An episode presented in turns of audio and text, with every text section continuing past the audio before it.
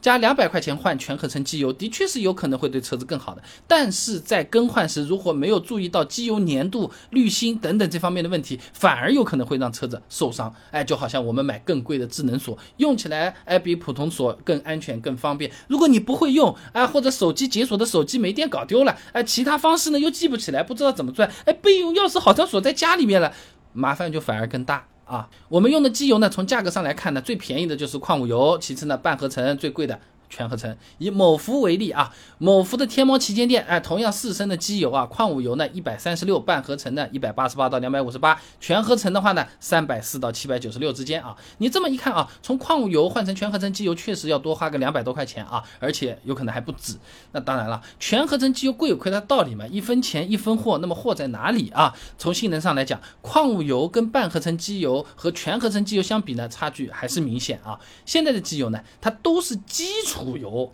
再加上添加剂组成的，就是汤再放盐组成的。啊，是这种感觉啊。那一般基础油在机油中占比呢百分之八十左右，对机油的性能是比较有影响的啊，影响也是比较大的。薛飞、陈炳耀等人发表在《化工管理》上面的论文《半合成汽油机油的组成及应用探讨》里面说到过啊，这根据基础油的这个碳氢链的组分啊，呃，粘度指数和硫含量的多少，将基础油分成了五类，越往后基础油的性能越好。就是五类比一类好啊，那不管是全合成还是半合成，一般来说用的呢都是等级更高的基础油，所以说性能上比矿物油也是强上不少的啊。那刚才的论文里也做了个比较啊，同样是 S N 级的五 W 杠四零的机油，矿物油在一百摄氏度的运动粘度、粘度指数、蒸发损失、轻点、散点等等指标上啊，都是不如半合成以及全合成的这个机油的啊。那说人话，就是矿物油呢，在高温润滑性。低温流动性啊，抗酸碱性能下面都不如合成油。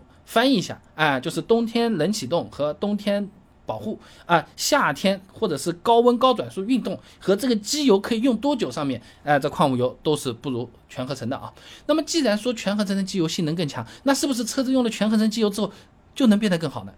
通常来说还就是这样，就好像我们吃汉堡，吃某的鸡、某当劳，的确是要比某来是稍微要好一点嘛，对不对？那首先啊，这合成机油呢，对发动机能够提供更好的保护，就好像你相对贵一点的篮球鞋，你不仅是这个包裹性更好，穿起来更舒服，它有可能还用了什么气垫等等的这种黑科技或者保护脚踝的各种新设计啊。那新闻发表在汽车与配件上面的论文《全合成油踏入市场主流产品阵营》上面有说到过啊，这合成油相比矿物油呢，具有更多的优势，极佳的粘温特性和低温流动性能呢，能够帮助降低发动机的磨损啊。它上面还说啊，一款壳牌全合成机油相比传统机油呢，在冰冷的环境下，这到达关键轴承柱的速度啊，就是你原来没润滑的，它滑过去了，你不是开始有润滑了吗？到达的速度啊，是可以提升百分之四十八的。那简单讲就是说，没到的时候你在那边干磨，它就有磨损嘛。你到了之后就润滑起来，就保护好了你的这个发动机了嘛。那另外啊，全合成机油还能够让发动机的动力变得更好一点。那我以前有个视频节目，为什么用过全合成就不愿意再用矿物油？上面也说过的啊。这宾夕法尼亚理工学院曾经做过实验的，用同一辆野马汽车在马力机上面跑，结果发现啊，矿物油换成全合成油之后，车子的峰值马力提高了四点四匹，哎，这峰值扭矩增加了三点五牛米。哎，这个是因为啊，用了全合成机油之后，发动机运转能够更顺畅，动力就能够更好的发挥出来了，哎，也就更符合发动机原先的设计啊。当然了，不是说用矿物油不行啊，那我们的车子只要是按照车主手册的来，你哪怕是用矿物油，呃，也是没有关系的。呃，这个按照这个保养手册上面规定的这个型号啊，还有更换的这个周期，使用的这种滤芯。保护也是足够的啊。那么从经济的角度来说，更换全合成机油啊，有可能啊是一个更划算、更合理的选择嘞。一万公里来算，用某福矿物油呢要换两次，一共两百七十二。哎，使用某福一号全合成机油换一次就行了，哎，三百四。这普通的这个滤芯换两次，哎，滤芯要钱的，你换两次有可能要五十块钱。全合成机油你用一次，哪怕是长效滤芯，一次也就是五十五块钱，